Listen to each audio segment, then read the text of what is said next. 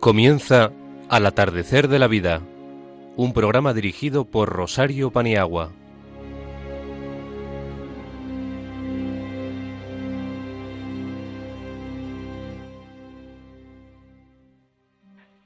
Buenas tardes, queridos amigos. Estamos con vosotros en estos días también de una reclusión obligada. Con nuestros mejores deseos para todos, comenzamos.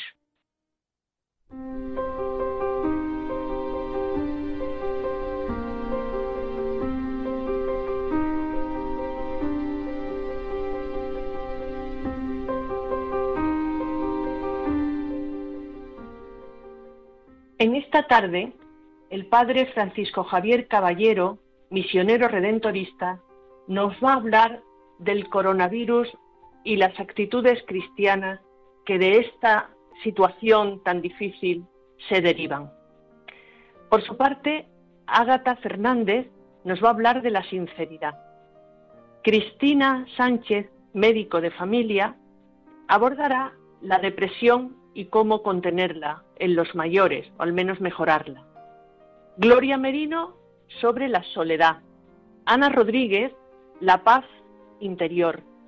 Alberto Bonilla, el coronavirus desde el punto de vista de la psicología y cómo ayudarnos y ayudar a los demás. Pablo Rodríguez Osorio ha compuesto, como no podía ser de otra forma, un poema sobre la cuaresma. Por su parte, nuestra música, Anaceli Paniagua, ha seleccionado en esta ocasión la Pasión según San Mateo de Juan Sebastián Bach y entre ellos el coro final con toda su solemnidad. Adelante, adelante amigos.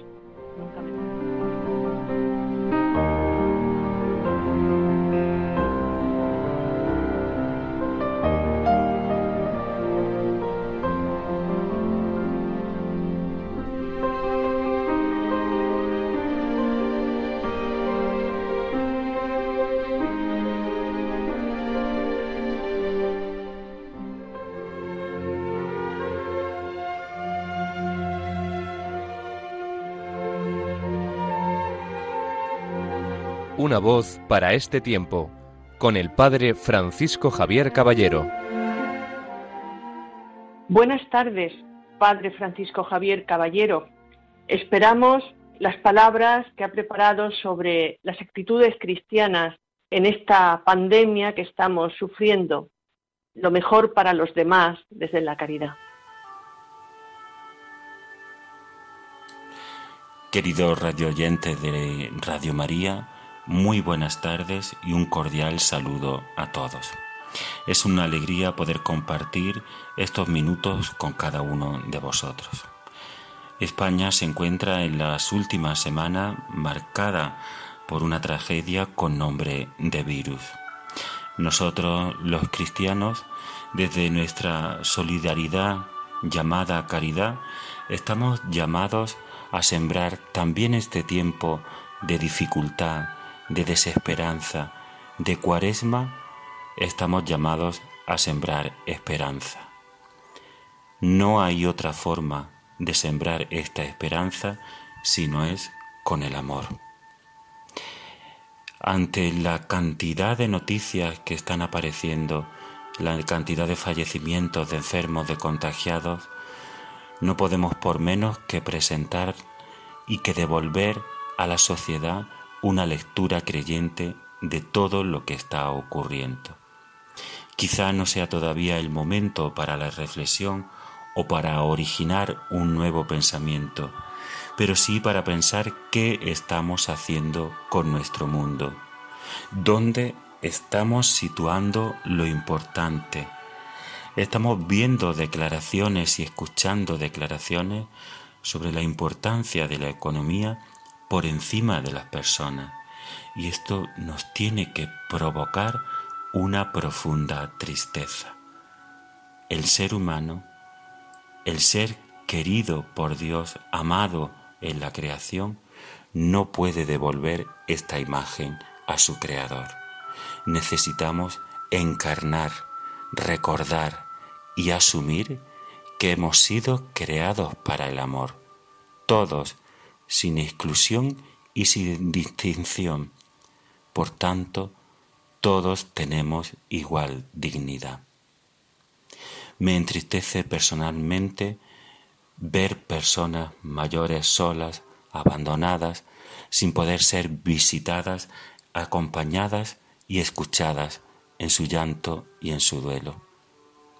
Pero también me enorgullece como otras personas anónimas se acercan, visitan, acompañan, le hacen la compra, le hacen un recado. Todo eso nos habla de humanidad, todo eso nos habla de Dios, todo eso nos tiene que llevar a comprender que la sociedad todavía no ha perdido la bondad, la generosidad y por supuesto la esperanza. Estamos atravesando un tiempo de desierto. Es más, yo diría que estamos atravesando un árido desierto.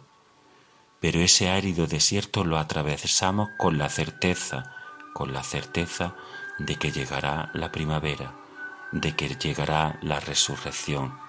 No podemos caer en la desesperanza no podemos cantar el libro de las lamentaciones. Dios no nos ha abandonado. Dios está, permanece y estará siempre con su pueblo, que somos cada uno de nosotros. Por tanto, pertrechémonos de la luz y pertrechémonos de la confianza en Dios. Él está con nosotros. Nunca lo olvidemos.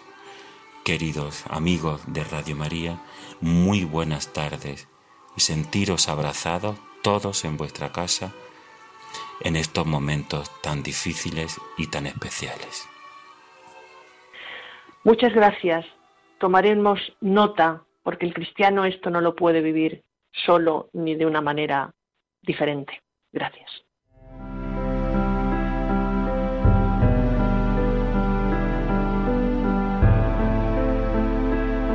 La sabiduría de los mayores, con Rosario Paniagua.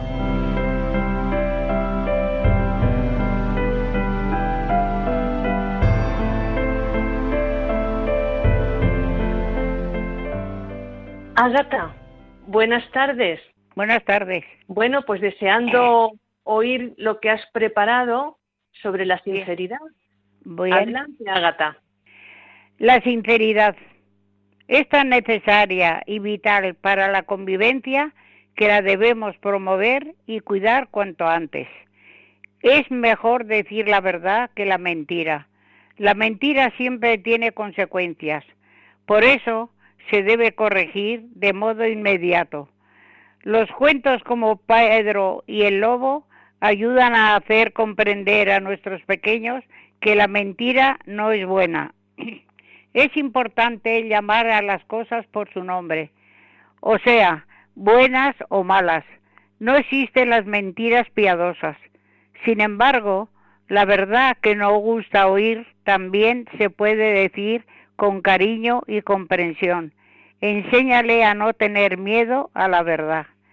No hagas cómplices a tu hijo de tus mentirijillas, esas que a veces se nos escapan. Di que no estoy, no se lo decimos a papá o a mamá, es nuestro secreto. No es apropiado. Valora y refuerza cada momento en que practique la sinceridad. No dejes que pase inadvertido. La sinceridad nos hace mejores personas. Cuando somos sinceros, los demás pueden confiar en nosotros y se genera un ambiente en el que son más sencillas, la libertad y la responsabilidad. Ayuda a que las relaciones con los demás sean mejores. Muy bien, Ágata. Muchas gracias y seremos más sinceros aún.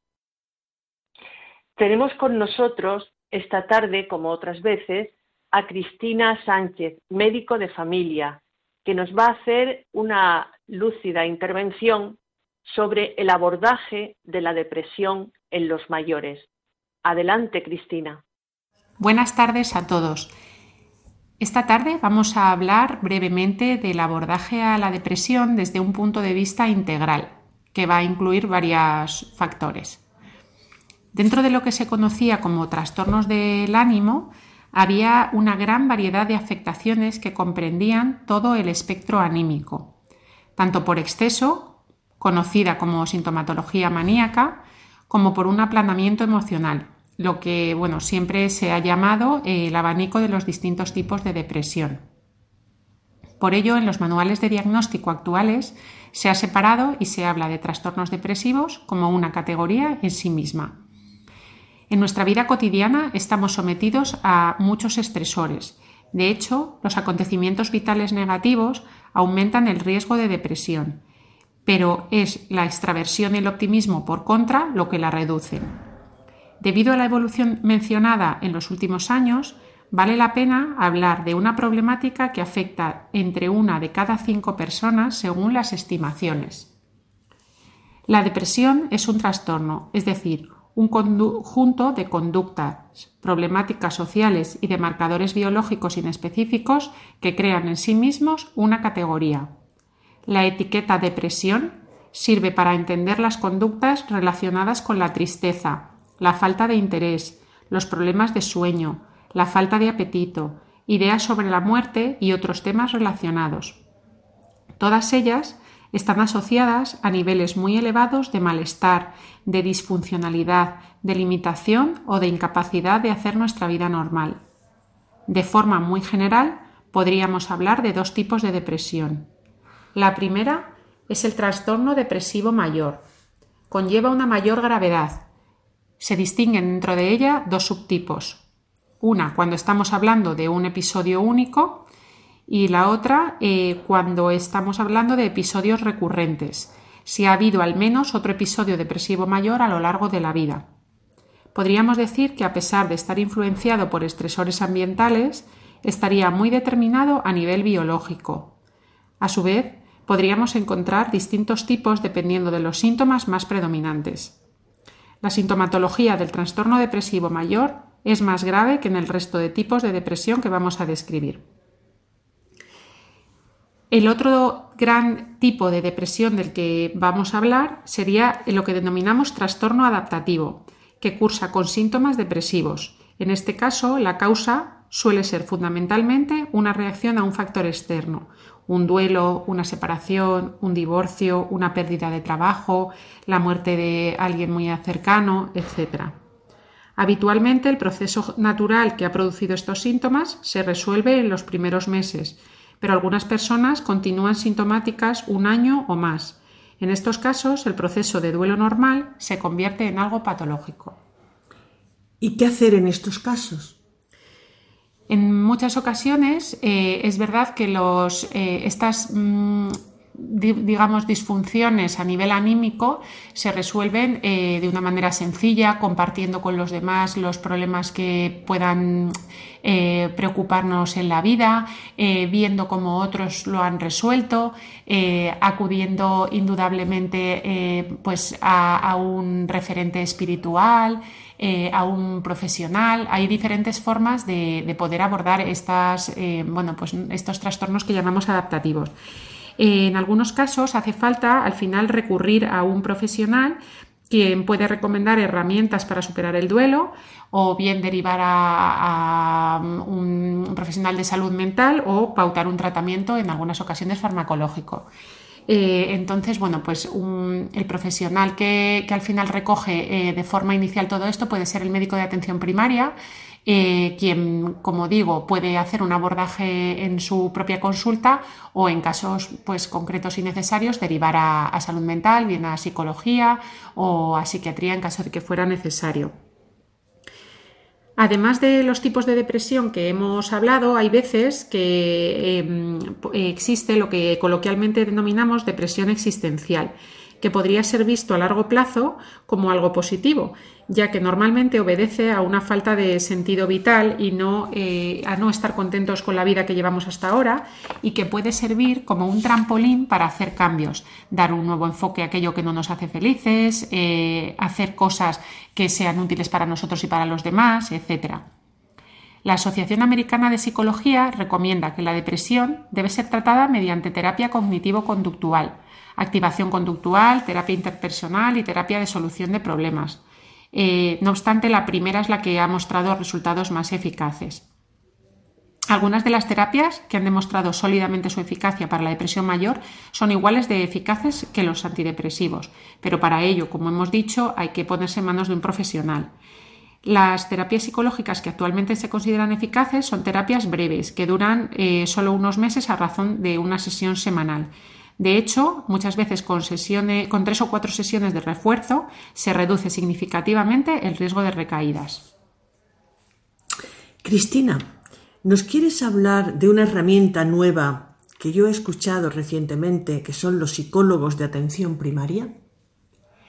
Eh, esto, Charo, eh, surgió a raíz de, bueno, pues del volumen importante que tenemos en las consultas de pacientes que tienen pues, mm, trastornos ¿no? a nivel anímico. Entonces ha sido una herramienta muy útil que se ha implementado en atención primaria. Eh, en la que bueno, pues estos psicólogos están ubicados en un centro y atienden de forma grupal a pacientes que tienen trastornos de ansiedad o de depresión. Primero hace falta eh, acudir al médico de familia que haga una pequeña evaluación de estos síntomas y de ver en qué medida nos está afectando en la vida normal y después se puede hacer una derivación. La ventaja que tiene por un lado es que, como digo, es terapia grupal en la que el propio grupo ayuda a, bueno, pues a adquirir herramientas y por otro lado que las sesiones eh, no se dilatan tanto en el tiempo, pueden ser con más periodicidad, etcétera. En cualquiera de los casos que hemos hablado anteriormente, eh, pienso que en un eh, programa como este es importante resaltar que el hecho de ser creyentes sin duda nos aporta herramientas para sobrellevar las situaciones difíciles que suceden en la vida y por supuesto también sucede con los procesos depresivos. Es conocido que la presencia de creencias religiosas en las personas que sufren depresión ayudan a que éstas puedan vivir mejor la enfermedad, a pesar de sus síntomas, ya que sabemos que en la vida hay situaciones dolorosas, cruces, con las cuales el Señor no solo se ha compadecido, sino que ha pasado por ellas para mostrarnos que no estamos solos en esto. ¿Qué nos dirías como resumen de todo lo que estás exponiendo? Pues como hemos dicho, una posibilidad a contemplar como recomiendan otros organismos públicos, es llevar un tratamiento combinado. El médico de atención primaria puede hacer primero un despistaje y, considerando la situación, pautar medicación antidepresiva, que puede ser también rápida para empezar a recuperar funcionalidad y calidad de vida, y a continuación el usuario puede ser atendido en salud mental, quienes complementarán este terapiento con terapias de mm, eficacia avalada y eh, a priori pues, personalizada para cada paciente. Y eh, en, última instancia, aunque ya lo he, dicho, creo que es fundamental en muchos casos la necesidad de recurrir a, a la ayuda espiritual. Espero que os hayan servido estos consejos y hasta pronto. Cristina, muchas gracias. Tu deseo era ayudar a los mayores y el de todo el equipo y el de Radio María, ayudar también en esta dolencia que puede aparecer en estos días.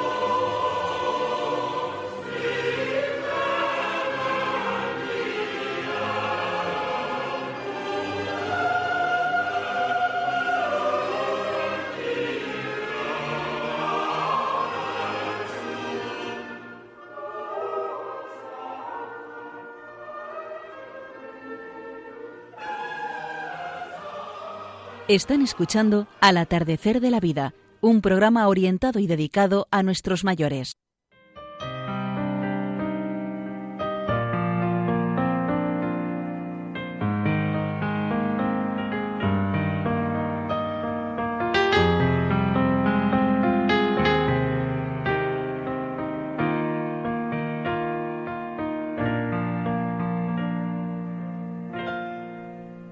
El pensamiento de los mayores con Gloria Merino.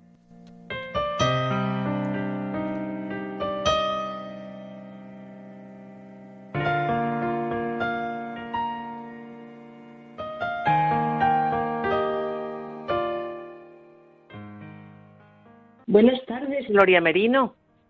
Buenas tardes.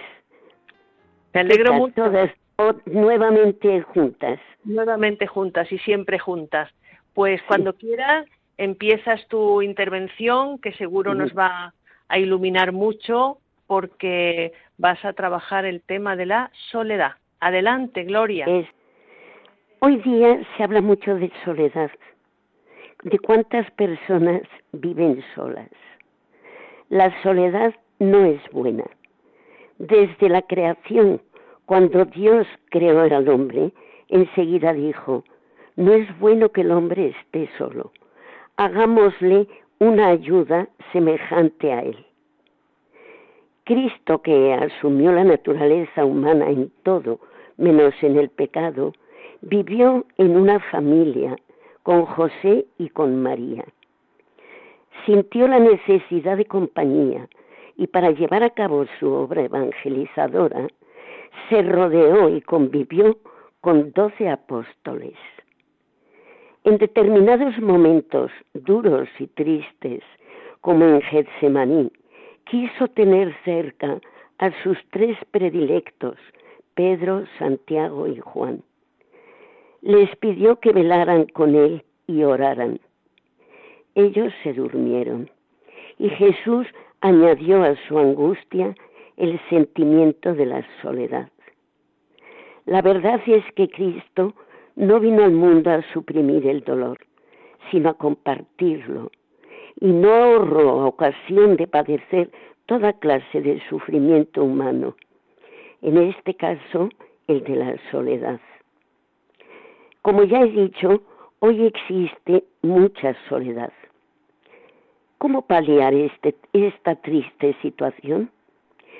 En primer lugar, viviendo muy unidos a Dios. Si vivimos profundamente la presencia divina en nosotros, nunca nos sentiremos solos.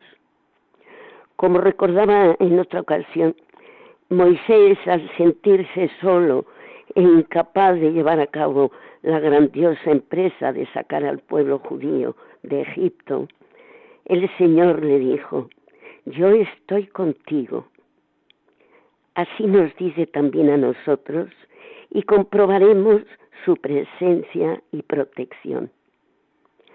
Otro modo de vencer la soledad es ampliando esa presencia de Dios en los hermanos solos y amando y acompañando a Dios en ellos. Así nuestra soledad se sentirá muy aliviada. Creo que es de Santa Teresa de Calcuta la frase, consolar al triste es una obra de misericordia. Consolar el triste lo es de la más alta caridad. Pues eso se puede también decir del que acompaña sintiéndose él solo. Sin duda, Dios lo recompensará con creces, haciéndole sentir su presencia o poniendo en su camino un ángel que le acompañe. Y no digamos si este acto de acompañar con amor está dedicado al gran solitario del sagrario. Cuánta soledad ante los sagrarios. Hagamos desde ahora el propósito de hacer todos los días una visita a Jesús sacramentado.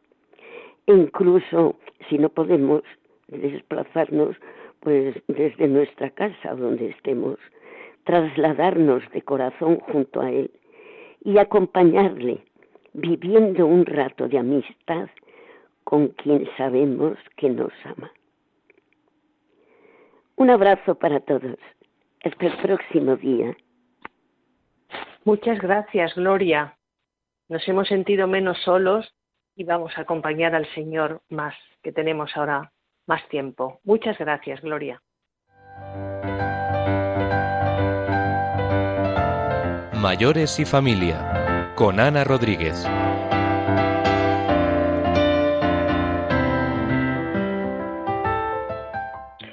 Buenas tardes, Ana. Esperamos tu contribución a este programa, cuando quieras. Muchas gracias y buenas tardes a todos, amigos.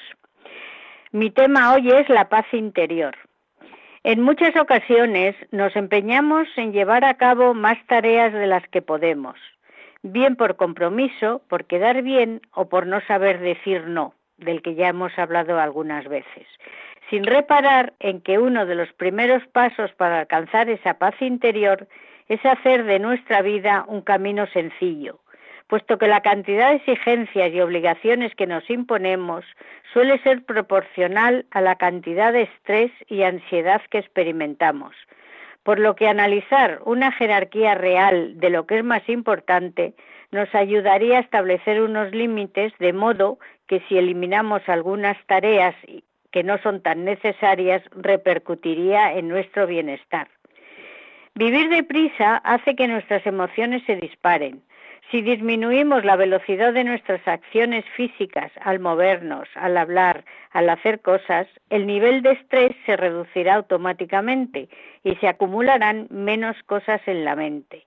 La reducción de la fatiga mental nos permitirá estar en sintonía con nosotros mismos. Ana, ¿cómo podremos equilibrar la mente para hacer que no tengamos esa fatiga a la que aludes? En su día ya hablamos de la paciencia y del aprender a esperar. Y hoy vuelvo a hacer hincapié en lo que hay que hacer, eh, que es abrirnos al presente, a lo que estamos viviendo. El pasado ya pasó y el futuro no ha llegado, por lo que lo único que tenemos es el presente, el ahora.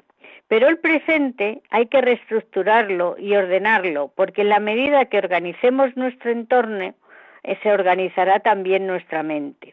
Y si de paso eliminamos objetos o cosas prescindibles que nos evoquen malos o negativos recuerdos, lograremos sanear el espíritu.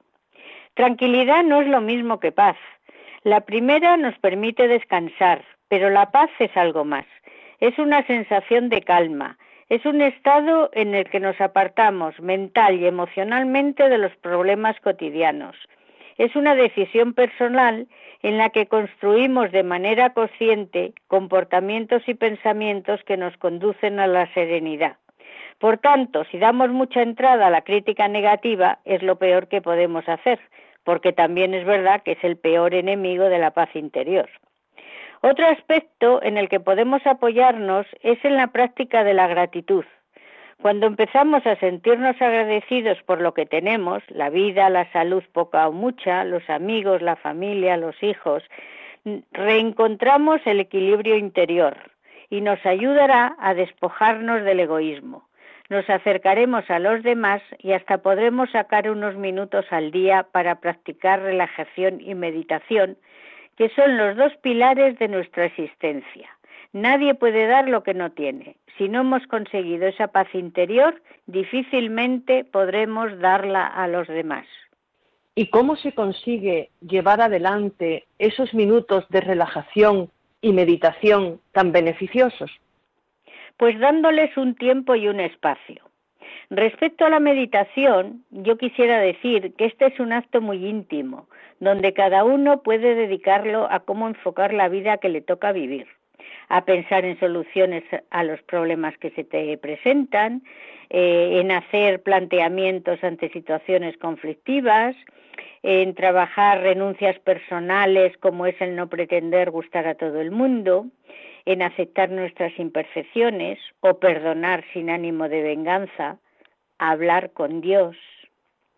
Respecto a la relajación, es bueno oír música, pasear, hacer respiraciones profundas, las técnicas de la relajación, como la respiración diafragmática, lenta y profunda, son unas buenas alternativas a los ansiolíticos.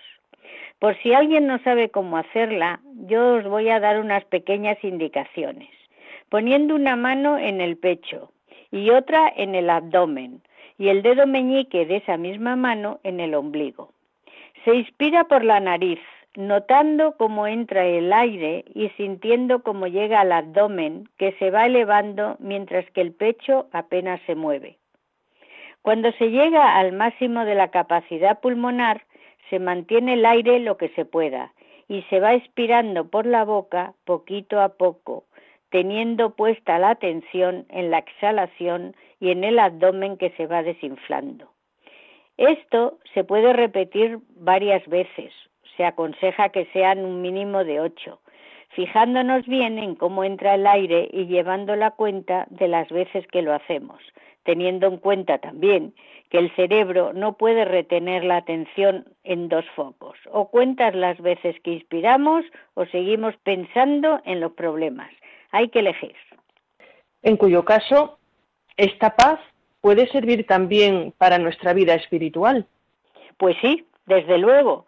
La paz que nosotros nos podemos proporcionar es la que he descrito antes.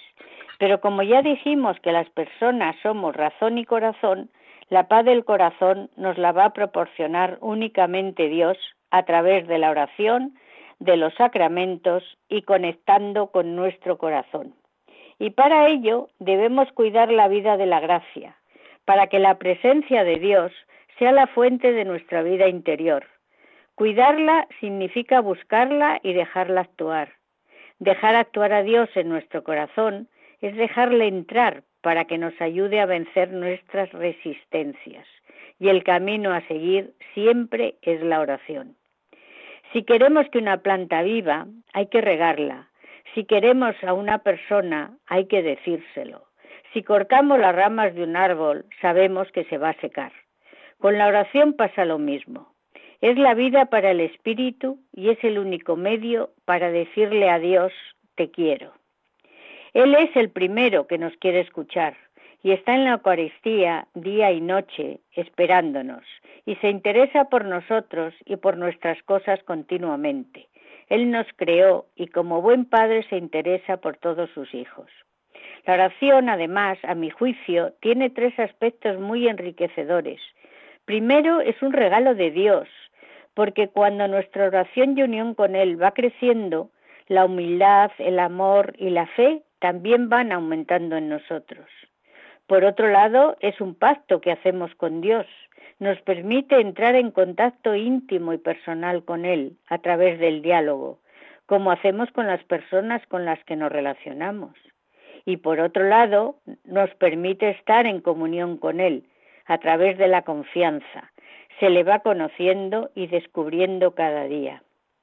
Coincidiréis conmigo en que aunque hay veces que Dios parece que no oye, porque no nos da lo que pedimos enseguida, hay otros muchos momentos en que aparece la mano de Dios en nuestra vida, dándonos precisamente aquello que necesitamos, que no siempre es lo que pedimos.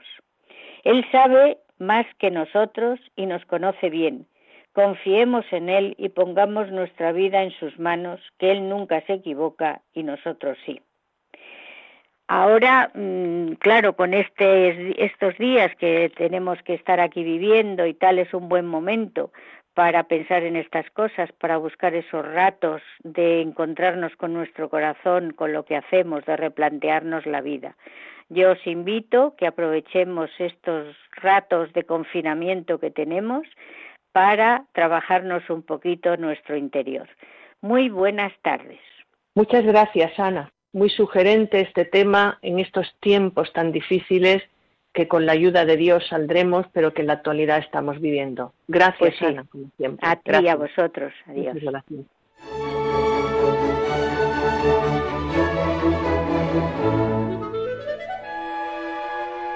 Mente sana con Alberto Bonilla.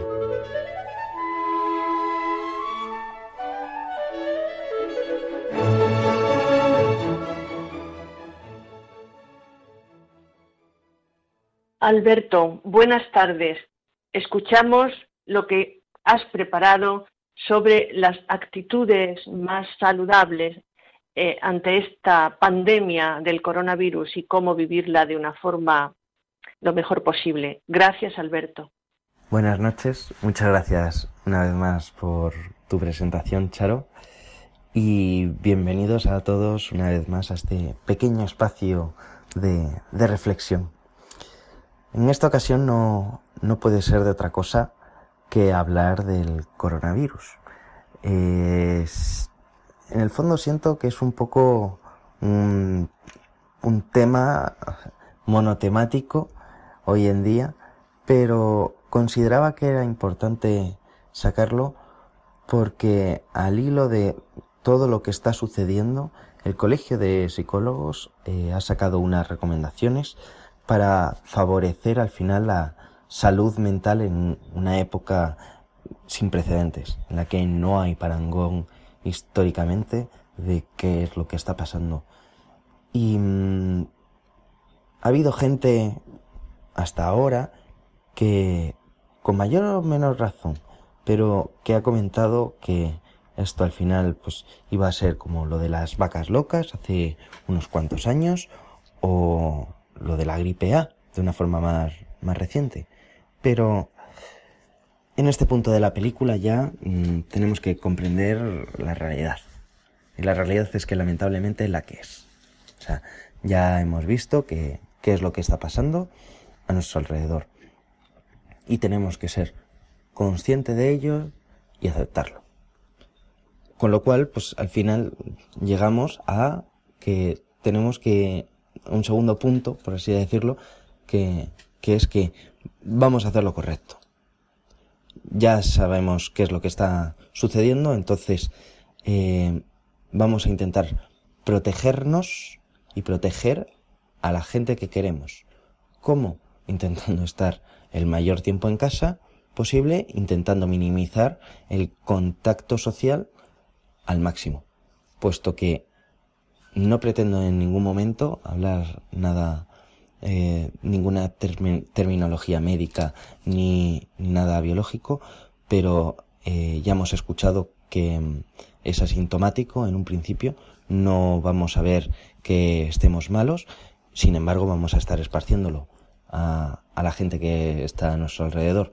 Entonces, precisamente por eso, para protegernos y para proteger a la gente que queremos, pues vamos a, vamos a tener en cuenta que estamos haciendo lo correcto y eso nos ayudará mucho a poder sobrellevar esa, esa situación de una mayor reclusión, ese sentimiento de, de la responsabilidad de nuestros actos. El siguiente punto sería que nos informemos adecuadamente. Es importantísimo Mm, yo como personal sanitario puedo asegurar que me llegan una cantidad inmensa de información cada día sobre la situación de la enfermedad en distintos puntos del mundo. ¿Qué es lo que se está intentando hacer? ¿Qué se está probando? ¿Si hay vacuna? ¿Si no hay vacuna?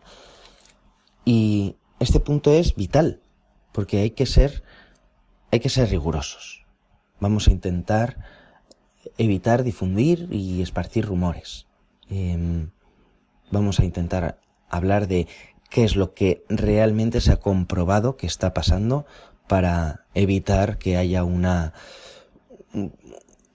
una sensación social de falta de control, de que todo el mundo esté escandalizado y intentar hacer las cosas un poco más naturales, por así decirlo.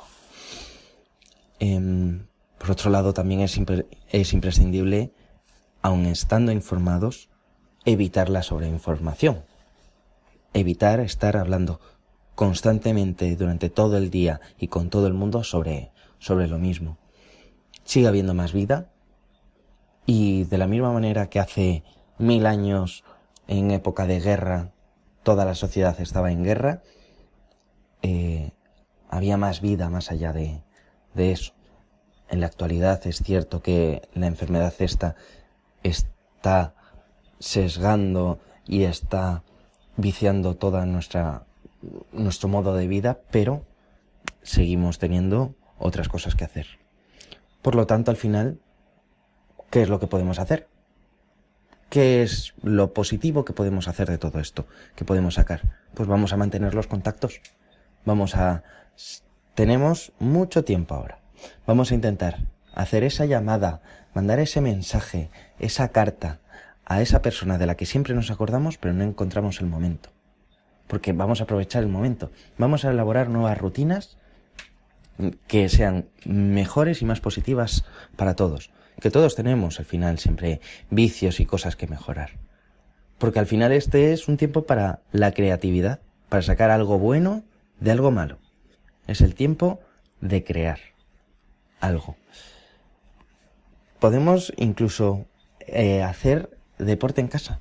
Podemos mantenernos en forma. No hace falta estar saliendo a la calle para poder eh, hacer algo de actividad con lo que, con lo que podamos seguir un mínima, mínimamente activos.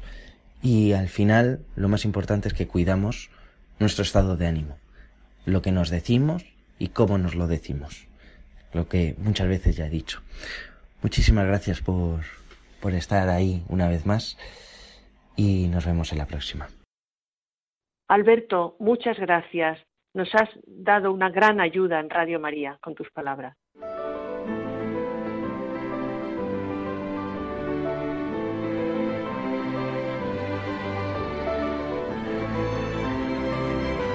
El día a día de los mayores.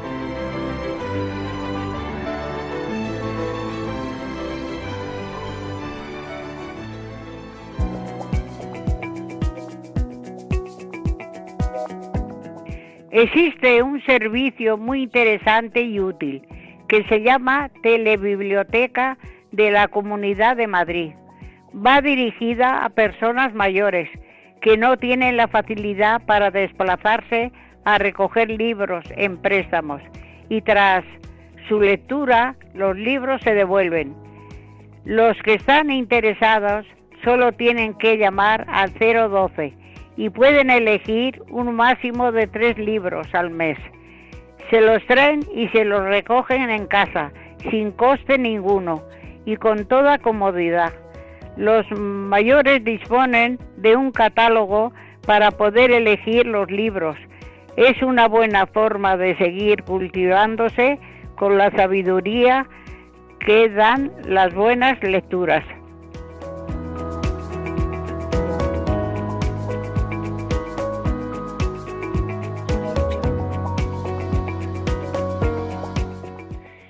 Muy frecuente ver por la calle a una persona mayor acompañada de alguien más joven. No se trata en muchos casos de un familiar, es un voluntario que presta sus servicios desde la gratuidad. Entre ambos se crea una bonita relación a lo largo del tiempo, que es muy beneficiosa para los dos. El voluntariado lo prestan organizaciones de reconocida solvencia y experiencia, en donde la formación es esencial. El voluntario no cobra ni recibe gratificación por lo que hace. El mayor no espera más que ser escuchado y acompañado. Alrededor de dos millones y medio de personas son voluntarias en España, pero más allá de los datos están las historias de esta gente que comienza a compartir sus vidas de una forma tan hermosa y gratificante.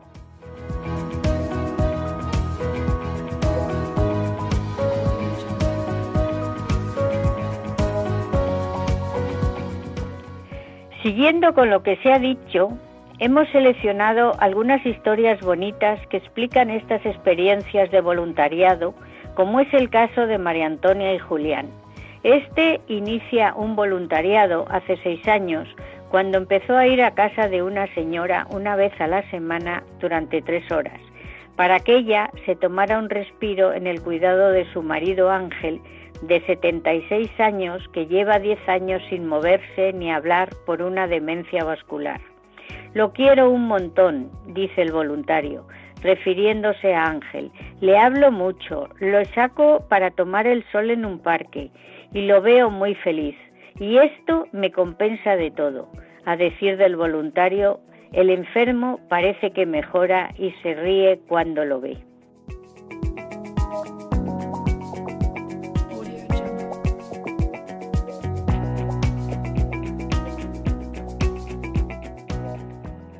Otra historia de vida muy estimulante.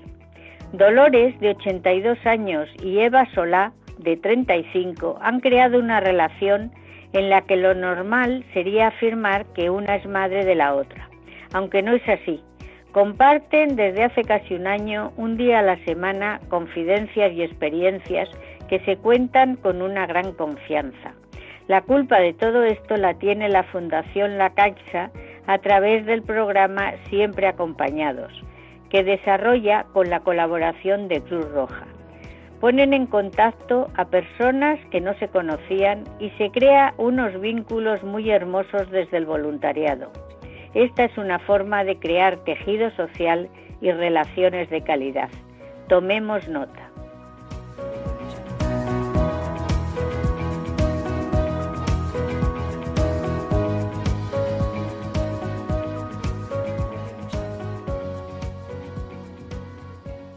Pablo Rodríguez Osorio nos va a ayudar a rezar con su poema La Cuaresma.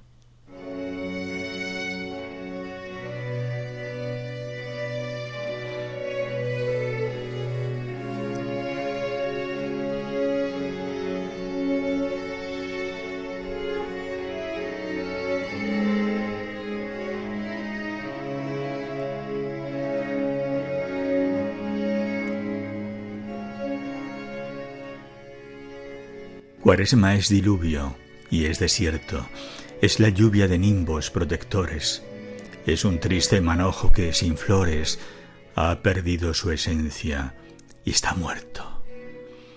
Cuaresma es cuando escampa ver abierto el arco iris lleno de colores. Es ver en los desérticos alcores un triste pedregal rígido y yerto.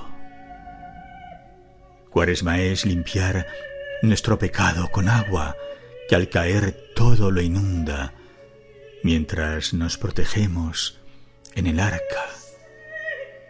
Cuaresma es el despojo rebosado de espiritualidad rica y fecunda que en ardua travesía nos embarca.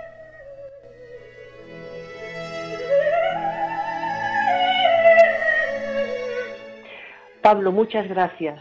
Tendremos en cuenta en nuestra oración todas tus intuiciones que salen de tu oración también.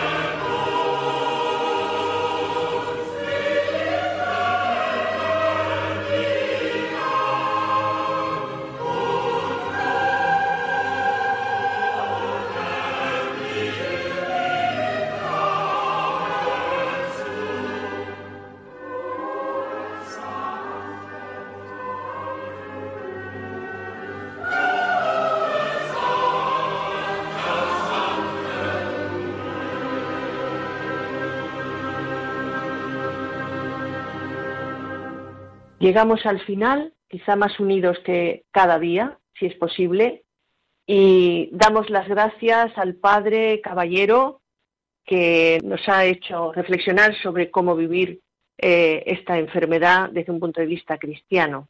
Ágata Fernández con la sinceridad. Cristina, el abordaje de la depresión. Gloria Merino ha hablado de la soledad. Ana Rodríguez, la paz interior. Alberto Bonilla, también unos consejos para vivir la mayor paz, esto que nos asola en estos días con un nombre de virus. Y las gracias a Araceli Paniagua por habernos seleccionado la Pasión según San Mateo de Juan Sebastián Bach, el solemne coro final. Gracias a todos los que nos escucháis. Os deseamos lo mejor de lo mejor y a vuestra familia en todos los órdenes. Seguimos juntos para conectar por correo postal Radio María, al atardecer de la vida, Paseo de Lanceros 2, primera planta, 28024. También podéis hacerlo en el teléfono 91 005 3305, diciendo de dónde llamáis y a qué programa os queréis dirigir. Tenemos podcast para que podáis escuchar el programa en diferido y las veces que queráis. Hay que entrar en www.radiomaria.es y buscar el día que queráis escuchar, del atardecer de la vida 2. Solo nos falta decir que seguiremos dando fruto, a ser posible fruto abundante, porque la época requiere de mayores esfuerzos, pero sobre todo contamos con Dios. Y a continuación podéis escuchar la liturgia de la semana. Volvemos el 18 de abril. Hasta entonces, que tengamos una honda y bendecida Semana Santa y Pascua. Hasta muy pronto, amigos. Mucho ánimo.